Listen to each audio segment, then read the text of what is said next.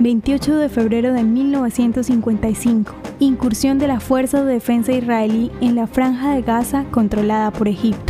50 soldados de la FDI asaltaron un campamento del ejército egipcio en Gaza en respuesta a los continuos ataques contra civiles israelíes procedentes de la zona. Ocho paracaidistas israelíes y 39 soldados egipcios murieron en la operación y otros 30 soldados egipcios resultaron heridos. A principios de la década de 1950, los ataques contra civiles israelíes eran habituales. Se esperaba que esta redada frenara el creciente número de ataques y enviara un mensaje a los egipcios de que no se toleraría el apoyo a este tipo de ataques. Tras la redada, se produjeron disturbios en Gaza en apoyo de los militantes palestinos que llevaban a cabo los ataques. El presidente egipcio Nasser respondió estableciendo campos de entrenamiento con ayuda soviética para preparar mejor a los militantes palestinos para futuros ataques contra Israel.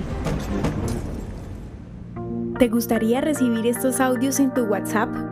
Compartimos nuevos episodios todos los días. Suscríbete sin costo alguno ingresando a www.hoyenlahistoriadeisrael.com.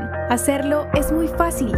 También puedes encontrarnos como arroba hoy en la historia de Israel en Instagram, Facebook, Spotify y otras plataformas digitales. Comparte este audio para que otros conozcan más acerca de Israel.